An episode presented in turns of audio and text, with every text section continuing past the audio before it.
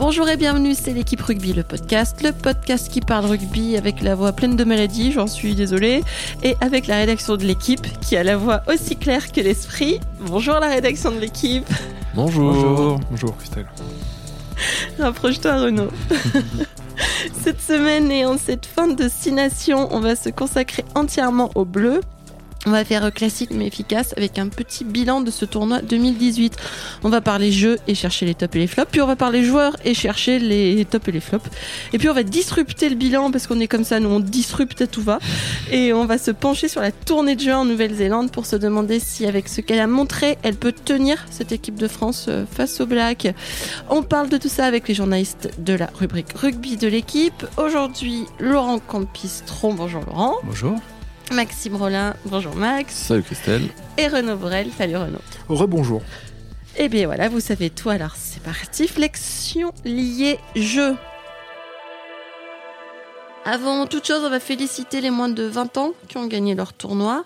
Euh, eux, ils ont perdu que contre l'Angleterre. À quelques mois de leur Coupe du Monde, euh, début juin en France, on peut dire que, que c'est bon augure, hein, comme on dit dans le milieu de l'augure.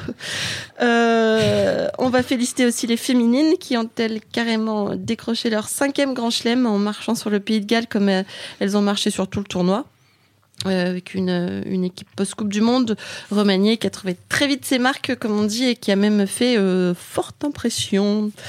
Euh, voilà, ben, on rappelle juste qu'à part la poignée de joueuses sous contrat fédéral euh, qui jouent aussi à 7, elles sont toutes retournées travailler ce lundi matin. Voilà, bravo les filles.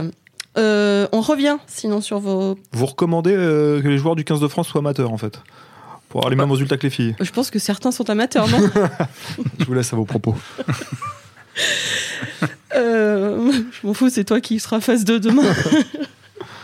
non, non, on les voit plus pendant trois mois. Ben, on va revenir à vos pronostics. Euh, la semaine dernière, pour le Gal France euh, homme, Arnaud nous avait pronostiqué un 19-12, qui était pas si mal finalement. Euh, Clem un 21-18, qui était un peu plus optimiste. Et alors Jean-Christophe un 17-17, dont on tient absolument pas compte, puisqu'il a pronostiqué ça pendant tout le tournoi. Donc voilà. Même, score à chaque fois. Voilà. C'est les mecs du PUC. On peut rien faire. Euh, allez, on commence, ça y est. Premier thème, on va s'intéresser au jeu de l'équipe de France. Euh, les Bleus qui ont tracé un nouveau bâton dans la colonne défaite encourageante euh, ce week-end de Pays de Galles. une défaite aussi un petit peu énervante. On rappelle qu'il y a eu un drop de Sexton qui les a privés de la victoire contre l'Irlande après la sirène, qui menait contre l'Écosse à 10 minutes de la fin. Et que là, bah, ils échouent à un point, un essai un petit peu casquette et un un but de pénalité, je crois on dit, on dit pas juste une pénalité. Euh, c'est Francis Delteral qui m'a appris ça quand j'étais petite. euh, face au poteau, qui, était, euh, qui a été manqué. Voilà. donc c'est des défaites qui sont certes plus encourageantes qu'un match nul contre le Japon.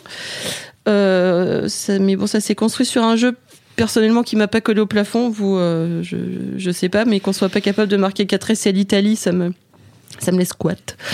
Euh, on en a marqué 8 en tout, des essais, c'est pas BZF, hein, comme on dit chez moi. Mais, euh, mais bon, voilà, on sait que, que les vrais savent que le rugby c'est un sport de combat, que cette défense est fabuleuse, que c'est tellement magique tous ces ballons grattés dans les rucks. Bref, le jeu de l'équipe de France fait partie des réussites de ce tournoi ou, euh, pas tant que ça quand même, Renaud?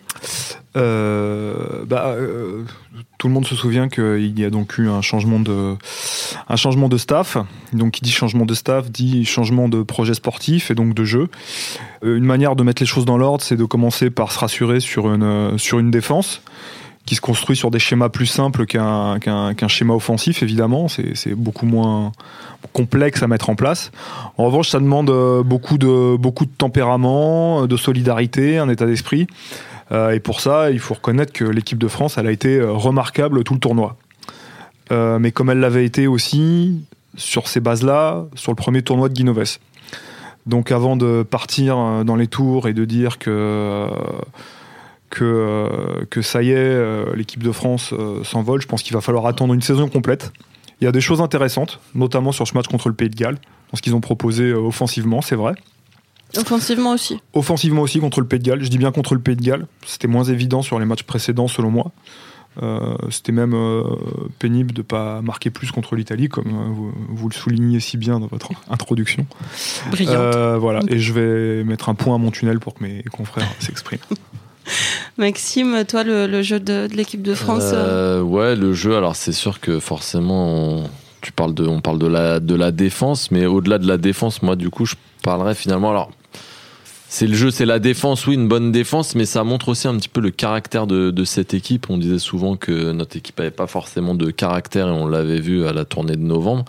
Là, en fait, avec cette bonne défense, moi je dis qu'elle a aussi montré une forme de, de caractère, euh, et notamment au Pays de Galles où après la, victoire contre l'Angleterre, on aurait pu penser qu'elle puisse exploser au Pays de Galles dans un contexte particulier, toit fermé, une grosse ambiance, euh, des Gallois euh, bah, qui, avaient quand même une deuxième place à, à jouer aussi. Enfin voilà, un gros contexte. Et cette cette grosse défense euh, et le fait qu'ils explosent pas malgré euh, la cagade sur le sur le premier essai, malgré pas mal de choses, ben ça ça prouve que que cette équipe a du caractère et, et il faut le souligner au-delà de la défense. Voilà. Moi, je voulais souligner ça, la défense, mais aussi le, le caractère. Euh, après, offensivement, euh, oui, on n'a pas vu grand-chose. Peut-être contre l'Écosse, on a vu quelques quelques petits quelques petites choses encourageantes. Après c'est toujours pareil, euh, euh, il faut du temps aussi euh, à cette équipe.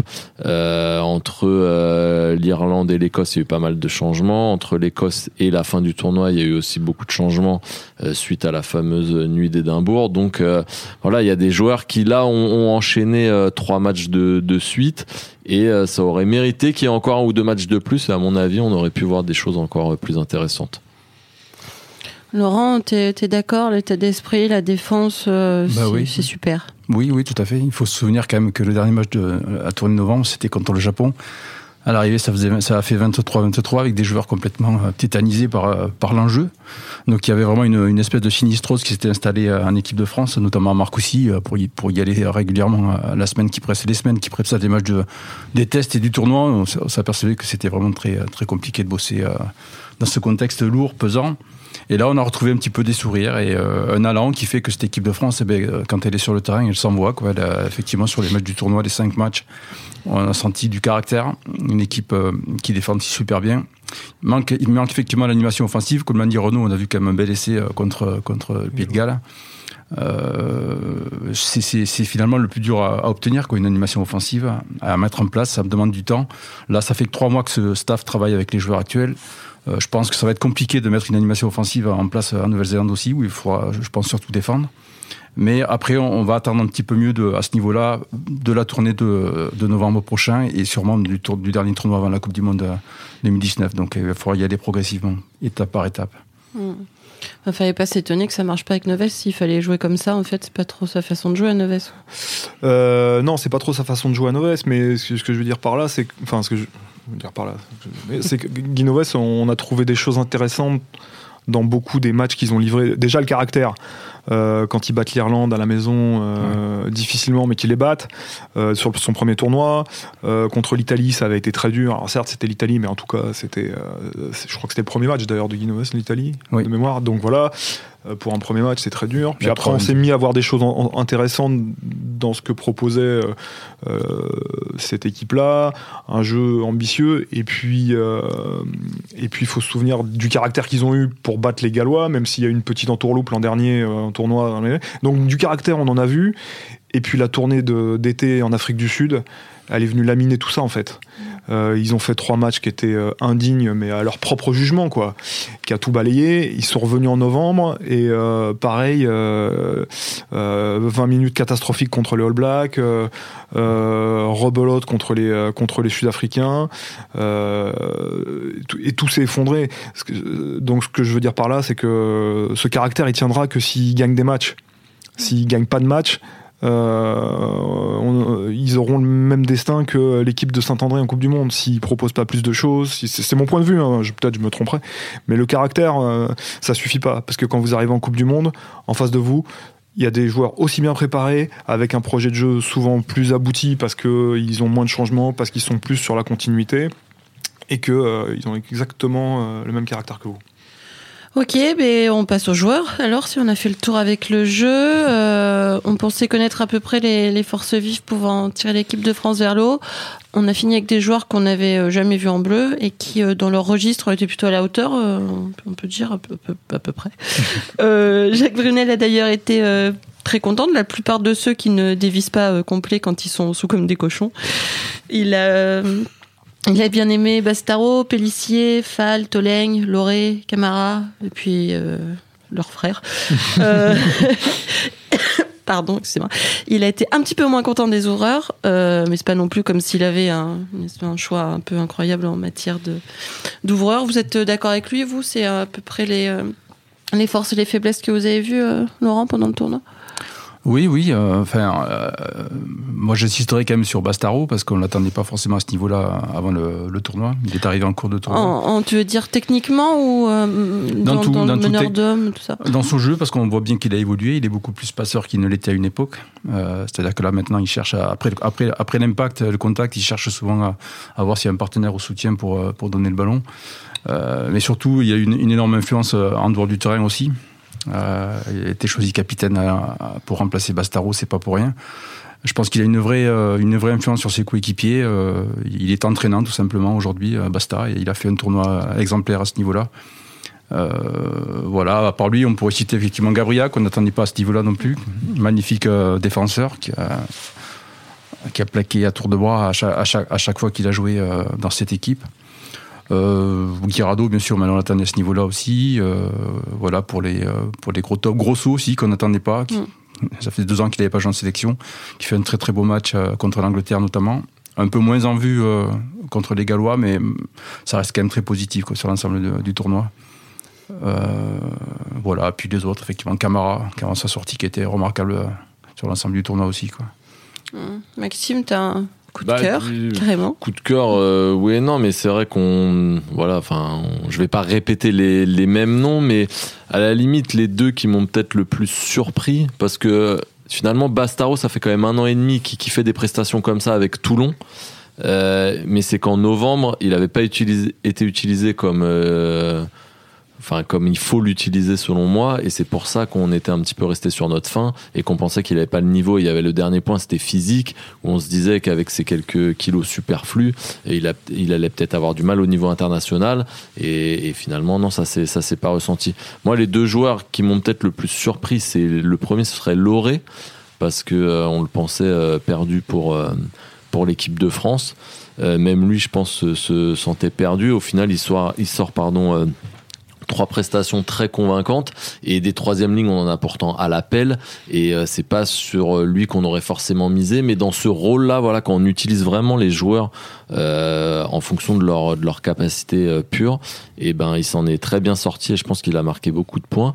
Et l'autre c'est pareil c'est Benjamin Fall qu'on avait beaucoup raillé parce qu'il était souvent blessé etc et là au final et ben pareil sur les trois matchs qu'il a eu à jouer il a montré que bah, qu'il avait sa place. Après, c'est pareil, ça a confirmé. On verra en Nouvelle-Zélande, etc. Mais euh, ou comme Grosso finalement qu'on n'avait jamais vraiment vu, euh, parce que Camara, il a un potentiel et c'est top qu'on ait un joueur comme lui qui, à mon avis, aura euh, aura un grand avenir en, équipe de France. Mais lui, on avait vu son, potentiel. On a, enfin, moi, j'avais pas trop de doutes. Il avait été blessé en, en novembre, il n'était pas là, mais j'avais pas trop de doutes. Euh, euh, Loré, Fall, Grosso, c'est des joueurs euh, voilà, sur lesquels on avait beaucoup plus d'interrogations. Et, c'est ça qui est rassurant, c'est qu'ils ont, ils ont répondu présent.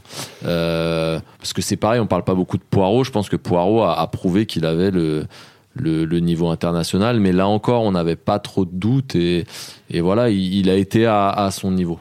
Mmh. Renaud, toi, euh, tu, euh, toi qui es une mauvaise personne, il y en a, qui t'ont moins plu ou t'as décelé un peu des faiblesses dans cette équipe euh Déjà, je vais contredire Max parce que je, ah. pense que je pense que je pense que Fall, personne l'a jamais raillé. Il s'est beaucoup blessé, mais que ça a toujours été un mec très talentueux. Donc, j'ai dit qu'il avait été raillé justement par rapport à ses blessures. Aujourd'hui, oui, par une personne dans la rubrique rugby, mais mais les autres.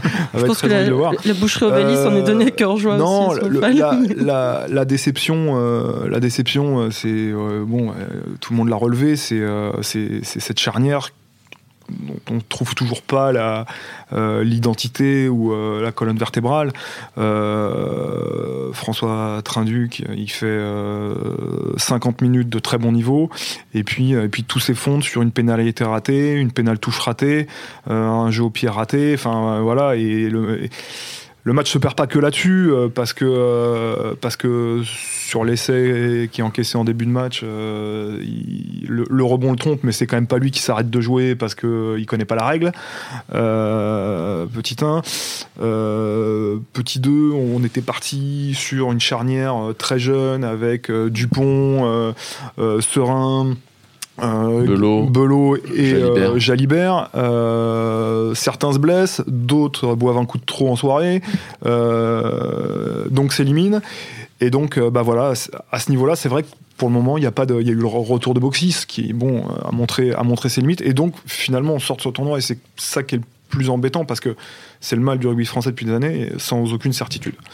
Après, pour digresser un peu par rapport aux joueurs, en revanche, il faut souligner le management de Brunel justement sur l'épisode d'Édimbourg qui a pas hésité à se priver de, joueurs. Euh, alors je pense à Teddy Thomas qui avait été décisif sur les deux premiers matchs, euh, les deux premiers matchs pardon, euh, qui lui est vraiment un top player et qu'il a pas rappelé en dépit de l'impératif de résultat qu'il avait, euh, de, de la forme de la forme du joueur, Euh, ça c'est fort, d'oser se passer d'un Louis Picamol euh, qu'on aime ou qu'on n'aime pas, mais qui a des qualités qu'il est le seul à avoir euh, en France, Puissance. euh, de puissance, de pénétration, euh, à jouer debout, aussi une expérience au niveau international. Malgré ses hauts et ses bas, Guinoves, il n'avait jamais osé s'en passer, alors que peut-être certaines fois il aurait eu besoin de, voilà, de un petit coup de semonce. Bah, Jacques Brunel, il, il lui a montré qu'il pouvait faire sans lui. Il a envoyé un message à tout son groupe.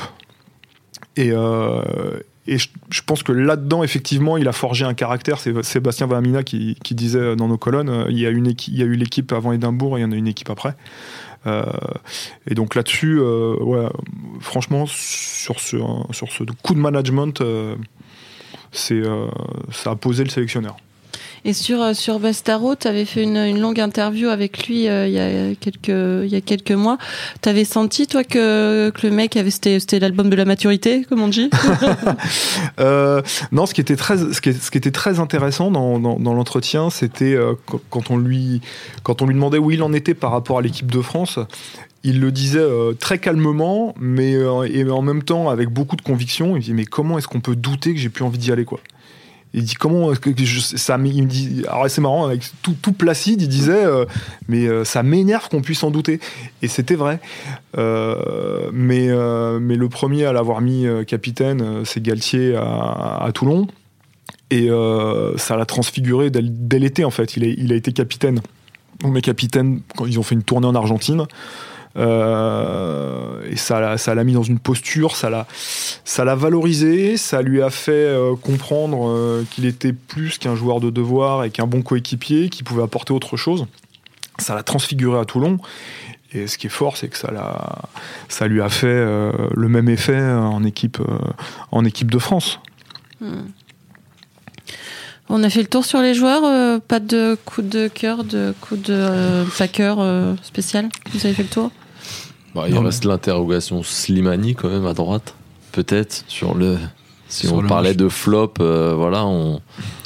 Il y a toujours cette interrogation quoi, qui, qui, qui, qui, qui, qui va planer. C'est Sur c'est le dommage fait parce qu'il que. soit beaucoup pénalisé Ou Oui, sur, sur, son euh, niveau non, non, non, général sur le, le fait qu'il soit beaucoup pénalisé Alors en, j'ai lu dans une interview, euh, je sais pas, je lis tellement donc je me souviens plus où, que Brunel en avait parlé avec Alain Roland, l'arbitre, qui est revenu sur, euh, c'était l'Angleterre où il a été pénalisé trois fois, en disant que la première était de sa faute, la deuxième était de la faute de son vis-à-vis et que sur la troisième il y avait 50-50. Donc euh, Brunel, Bah, Brunel donc voilà, on, a- on a- du coup, que- voilà, du, bah, du coup, on sait, on sait pas, on sait pas trop, et c'est un peu dommage parce que on aurait pu vraiment installer une première ligne avec euh, Poirot, Guirado, Slimani, et du coup, avec cette interrogation Slimani, euh, on, on reste un petit peu dans le flou, et c'est dommage parce que si on avait pu installer cette première, euh, cette première ligne, ça, ça aurait été pas mal, ça aurait été déjà un chantier peut-être de, de moins. Laurent, tu veux dire du bien d'un Toulousain? Non, non, non. Je crois qu'en fait, Il n'y en avait euh, pas. moi, je crois que le- les, les- les principaux flops de la tournée, c'est les, les exclus de, de la nuit, de- après la nuit d'Édimbourg, quoi. Euh, parce que Picamol, des gens comme ça, Picamol, Lambra, je pense qu'ils sont perdus gros dans, dans l'histoire. Je suis pas certain qu'on les revoie de sitôt. Euh, alors effectivement, euh, Brunel a dit juste avant le dernier match que leur punition était levée. Néanmoins, il a quand même appelé UG à la place de Thomas, par exemple, pour pour remplacer Bonneval. Donc voilà, je sais pas trop. Enfin, je pense que Teddy Thomas reviendra parce qu'il s'est quand même effectivement il a montré sur les deux premiers matchs qu'il était, qu'il était au top. Euh, puis la bah, qui, veut, qui, veut, relancer un peu le rugby, il a quand même un potentiel. C'est ça aussi, c'est qu'on n'a pas vraiment de match winner. On a Teddy Thomas comme, comme match winner, mais on l'a pas non plus au, comme un comme l'ont par exemple les Irlandais avec un, Sexton qui est capable de claquer un drop ou de mettre la, pénalité de la de la gang. C'est peut-être ça un petit peu le flop aussi, c'est que on avait trouvé Teddy Thomas comme match winner, malheureusement euh, il s'est exclu tout seul. Et donc dans cette équipe, on l'a vu. Euh, enfin, un match winner qui a perdu ses deux matchs quand même. Non, mais. Ah, bah. oui, pas faux. Sexton, il les a tous gagnés. Oui, mais c'est un, match loser encourageant. un match encourageant. Un, mec qui est capable de, qui est capable de, de faire une différence et de, et de faire, euh, pourquoi pas, basculer une, euh, une rencontre. Voilà. C'est ce que je voulais dire. Alors, on appelle ça un match winner normalement. Sauf quand il joue en équipe de Sauf en équipe de France. Voilà. Un, dernier truc sur les joueurs, il y a quand même un, un problème d'ouvreur. On insistait sur le fait qu'il n'y en avait pas beaucoup de, de Français dans le, dans, le, dans le top 14. Ça commence à se sentir euh ben euh, oui, c'est bon. Il y, a, déjà un, défaut de un défaut de formation un peu à la base de, l'ouvreur. J'espère hein, qu'il est en train d'être réglé avec une génération qui arrive. Euh, tu, parlais des moins de 20, euh, ah, je te tutoie là, je t'ai vu au début, c'est pas grave. euh, donc il y a Ntamak euh, là qui, qui, qui, qui est l'ouvreur des moins de 20. C'est notre ancien confrère Henri Bru qui, disait souvent que tant que tant que les moins de 20 auront pas des très bons résultats, euh, les équipes de France qui succéderont, il n'y a pas de raison qu'elles décollent. Euh, voilà, les, les, Anglais sont souvent en finale de la Coupe du Monde des moins de 20, les All Blacks sont multititrés, même les Irlandais sont arrivés en finale plusieurs fois. Enfin, voilà. dire. C'est dire. non, donc, donc, donc euh, là, il y a une jeune génération d'ouvreurs. bon, Belot, il a fait sa bêtise, mais il a l'air d'être de cela. Jalibert est un très bon joueur, qui est très jeune, mais est un très bon joueur. Il y en a un autre à Toulon, Carbonel, je crois, dont, on parle beaucoup, qui semble avoir toutes les toutes les qualités. Le problème, c'est qu'on en a eu souvent des, des ouvreurs comme ça qui avaient soi-disant toutes les qualités. On a parlé de Plisson de, et d'autres dont j'oublie les noms, et puis au final. Euh, Ils n'ont pas transformé, j'ose dire. Non, mais c'est demi de mêlée déjà.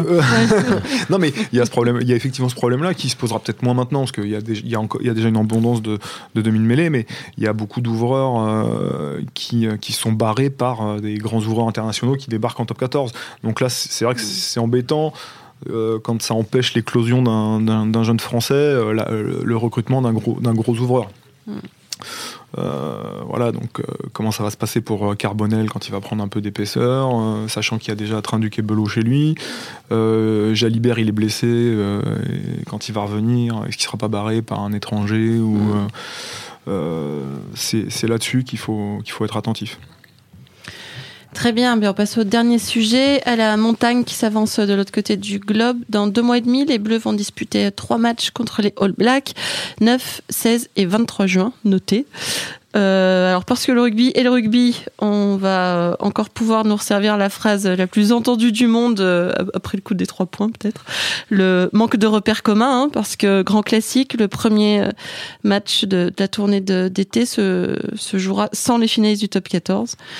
Euh, la finale, elle se déroule le 2 juin. Le premier match sera 9, donc il faudra faire euh, sans eux. Il faudra faire aussi sans les blessés, hein, qui euh, qui manqueront pas de s'accumuler si si la phase finale est la, est la même boucherie que celle de l'année dernière où il y a eu plus de commotion que d'essais.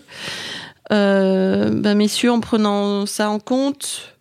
En vue du dernier tournoi aussi, il faut s'attendre quoi à cette tournée bah, néo-zélandaise Si par exemple la finale c'est Montpellier-Toulouse, ça posera pas beaucoup de problèmes puisqu'il doit y avoir un Toulousain et un Montpellier en équipe de France. Bon voilà. Maintenant, si c'est Racing où il y a neuf, euh, neuf internationaux français qui est en finale, oui là du coup ça peut. Euh, ça peut poser problème. Ce qui est sûr, c'est que euh, là, Jacques Brunel, il a. Alors, c'est facile à dire comme ça à trois mois de l'événement et puis en regardant de loin, mais il, a, il a une vraie opportunité pour cette équipe de France de, de poser un résultat fondateur. Euh, je m'explique. Euh, si vous gagnez au moins une fois en Nouvelle-Zélande, derrière, mm. vous constituez un noyau de confiance sur lequel il pourra travailler jusqu'à la Coupe du Monde euh, Euh, ça c'est certain. Oh les gars, on a battu la Nouvelle-Zélande en Nouvelle-Zélande. Alors, le contexte n'est pas simple. Effectivement, ils vont y aller potentiellement sans les finalistes. Et si ça tourne mal, par contre, ils peuvent y être avec beaucoup de joueurs importants. Euh, voilà, c'est si c'est Montpellier Toulouse, il n'y en a pas beaucoup. Mais si c'est d'autres équipes, c'est Racing, voilà, si euh, Clermont déjà, un truc euh, incroyable, voilà. on se qualifie, voilà, tu- là tu perds du monde. Et il y aura les Clermontois déjà. Tu es viré, sors. Non, mais donc, ce serait, ce serait vraiment, pour le coup, encore mieux que cette Angleterre qui était un peu en difficulté cette année. Si, vous remportez un succès là-bas, vous pouvez construire derrière jusqu'à la Coupe du Monde euh, avec quelque chose de significatif. Euh, Marc Lévremont avait gagné là-bas. Philippe Saint-André aurait dû gagner le premier test en 2013 là-bas et ça lui, ça, lui, ça lui échappe de peu et c'est quelque chose qui lui a manqué, euh, je pense, ce, ce résultat contre cette nation, cette nation incroyable. Puis pour les joueurs, ça a une telle valeur Que, euh, que derrière, euh, vous pouvez euh, construire beaucoup de choses. Malheureusement, il n'y aura pas les finalistes. Malheureusement, ils iront faire encore un tour euh, en Nouvelle-Calédonie avant pour, euh, pour faire de la politique à la place des politiques. Mais euh, on a vu comment ça leur a réussi en, en Afrique du Sud l'an dernier. Ils étaient combien à être rentrés malades là de Mayotte? Je plus. Je sais plus. Donc voilà, donc ce Douzaine. serait, ouais, ouais. donc, ce serait bien qu'ils arrivent à 12 malades en Nouvelle-Zélande, ça, ça facilite les choses. Non, plus sérieusement, donc bon, voilà, il y a, il y a- il y a tous ces trucs-là, mais si le, le staff de Jacques Brunel arrive à mettre en place un- une sorte de commando qui arrive à réussir un exploit, vous gagnez le premier match en Nouvelle-Zélande, derrière, tout est possible euh, sur le reste de la tournée. Là, effectivement, on pourra se dire, bon, il se passe quelque chose dans l'équipe de France. Et ça, c'est un vrai enjeu. Non, mais le seul risque, en fait, ce serait de prendre trois branlées comme on se l'imaginait si on avait réussi un mauvais tournoi. Euh, voilà, c'est pour moi, c'est le, c'est le seul risque. Si on prend trois branlées, ça peut remettre un petit peu euh, euh, à mal ce qui s'est passé pendant le tournoi, parce que malgré la quatrième place, malgré les trois défaites et seulement deux victoires, il y a le petit début de quelque chose, voilà. Et si on prend trois branlées en Nouvelle-Zélande, Est-ce que tu pourrais répéter branler encore une fois Parce que c'est quand même très sympa Voilà, comme mot. trois roustes. si on prend trois roustes en Nouvelle-Zélande, ça, voilà, j'ai peur que du coup, euh, après, on sera à quasiment un an de la Coupe du Monde et ça, ce soit compliqué justement de de relancer quelque chose. Maintenant, trois raclés en Nouvelle-Zélande et puis une tournée d'automne euh, euh, moribonde, euh, voilà, et, et- et- et- et l'équipe de France se retrouve dans le même état que quand elle a euh, remercié Guy Novès et son orchestre. Oui, parce que finalement, il y a un an, on était à la même situation. On Exactement. avait gagné trois matchs dans le tournoi. Exactement. On avait même gagné trois et pas deux.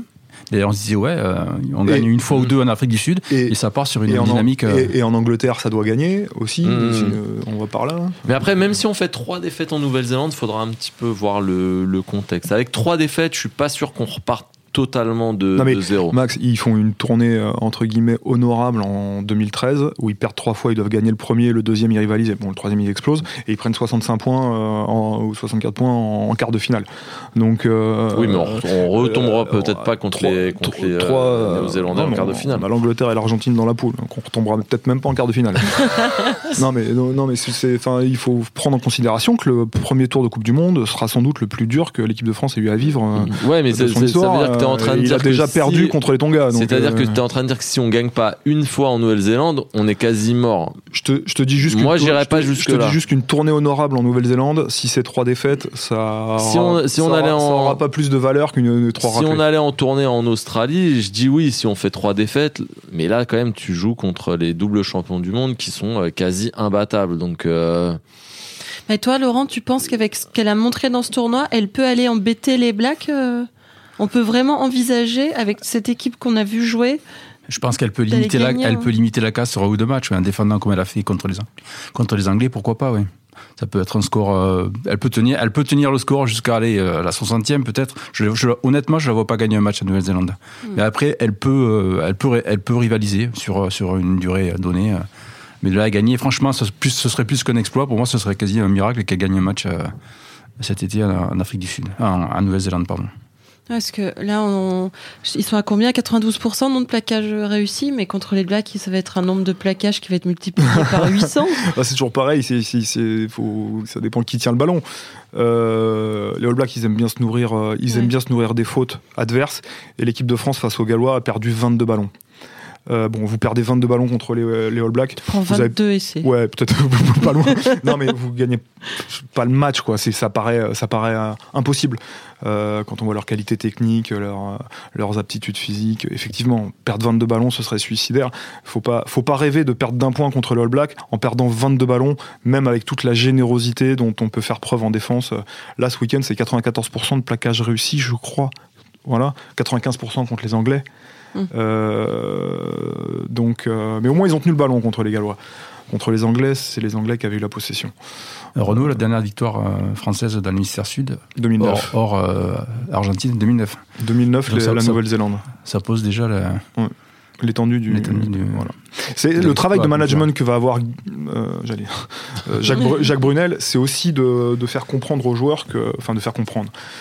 Euh, Maxime Macheneau, il en parlait assez bien. Dire qu'il faut pas partir là-bas en se disant oh là là, on est fatigué, c'est le mois de juin, on devrait être en vacances, on n'a aucune chance parce que c'est la fin de saison. Euh, les Lions britanniques s'étaient décomplexés de ça, ils ont fait match nul et victoire, une défaite, un match nul, une victoire. Euh, en montrant peut-être la voie sur la façon dont il fallait les jouer d'ailleurs, même si d'un an sur l'autre c'est difficile. Euh, les Anglais avaient gagné trois fois en Australie. Euh, donc euh, euh, là au-dessus, il va avoir, avoir un gros travail à faire de, les convaincre que non, ils sont pas fatigués, qu'une tournée en Nouvelle-Zélande c'est exceptionnel, que l'équipe de France a les moyens de, faire quelque chose en Nouvelle-Zélande. Et ça c'est pas pas une mince affaire. Mm. Puis s'il tombe Mais- des seaux d'eau comme pendant les matchs des Lions. Mais par rapport à ça, moi, il y a quand même un, un- un petit risque aussi à se dire, on n'est pas fatigué, il faut faire trois gros matchs, etc. C'est, tu parlais notamment de, de gestion, et euh, je vais prendre le cas de, par exemple, Guirado. Euh, moi, personnellement, je pense que c'est une, euh, une bêtise, pour parler poliment, parce que sinon je vais encore dire un, un mot qu'il Oui. faut pas dire. Euh, très Euh, c'est une bêtise de l'emmener en Nouvelle-Zélande. Parce que euh, Guirado, il est complètement euh, cramé. Euh, et donc, euh, il va encore faire une saison à rallonge. Et on va arriver à moins d'un an de la Coupe du Monde. Et, euh, et je sais pas quand il va se régénérer parce qu'il va après enchaîner avec Toulon, etc. Et. Et, donc, je, me dis aussi, est-ce que la tournée en Nouvelle-Zélande, elle peut pas servir à reposer, alors je dis pas euh, tous les cadres, hein, mais reposer quand même deux trois mecs qui ont, beaucoup joué et pourquoi pas révéler euh, quelques autres mecs vraiment. euh, là, on l'a vu par exemple, Pellissier, a été lancé dans le dans le dans le bain de, du Millennium et bon, il s'en est plutôt pas trop mal tiré. Voilà, c'est une question que je que je soulève et moi personnellement, je je C'est ce qu'avait fait un peu Guy West l'an dernier en Afrique du Sud. Il avait laissé quelques joueurs, euh, Lambra, je sais, euh, il y avait plusieurs joueurs qui étaient Lopez. Lopez qui avait été laissé au repos. Et après, ça lui est tombé dessus parce Mm. qu'il a pris euh, trois, trois brelins en Afrique du Sud. Je lui ai dit, ouais, mais tu aurais peut-être dû amener les. euh, Ce C'est compliqué comme. euh, de, de- de- ouais. euh, surtout sur le niveau de confiance de trois joueurs, ce serait un maximum parce qu'après il, fa- il, faut, il faut construire une, une équipe pour la Coupe du Monde et c'est quand même trois matchs euh, où c'est intéressant de voir des joueurs euh, face aux meilleurs du monde. Quoi. non mais parce que c'était le capitaine aussi. C'est c'est pour ça que la question Non, mais c'est vrai que se lui, poser. en le laissant se reposer, tu, tu, tu te poses pas de questions sur son niveau face au, face au All Blacks. Tu, tu l'économises, mais faire beaucoup plus que ça, ce serait quand même dangereux pour la cohésion et la continuité de, de ce qu'ils essaient de mettre en place. Très bien, excellent point final dans ta voix, Renaud. Mmh. Euh. C'était l'équipe rugby, le podcast, une émission de la rédaction de l'équipe. Aujourd'hui, j'étais avec Laurent Campistron, Maxime Rollin et Renaud Bourrel. Merci à Sébastien Salis à la technique. Euh, Retrouvez-nous tous les lundis sur l'équipe.fr, Apple Podcast, SoundCloud. N'hésitez pas à réagir, laissez-nous des commentaires. À la semaine prochaine.